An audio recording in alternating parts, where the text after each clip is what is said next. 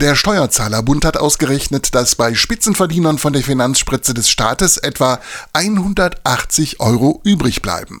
Der Rest fließt in Form von Steuern zurück in die Staatskasse. Auch die Kirchen profitieren natürlich von den zusätzlichen Steuereinnahmen, doch die haben beschlossen, dass dieses Geld bedürftigen Menschen zugutekommt, dass das in Vorhaben fließt, die ihnen dann helfen. Sagt Volker Bauerfeld vom Bistum Hildesheim. Allein in Niedersachsen kommt laut einer Prognose bei den Kirchen so ein zweistelliger Millionenbetrag zusammen. Der Anteil des Bistums Hildesheim fließt in die Caritas-Verbände oder in kirchliche Hilfsfonds vor Ort.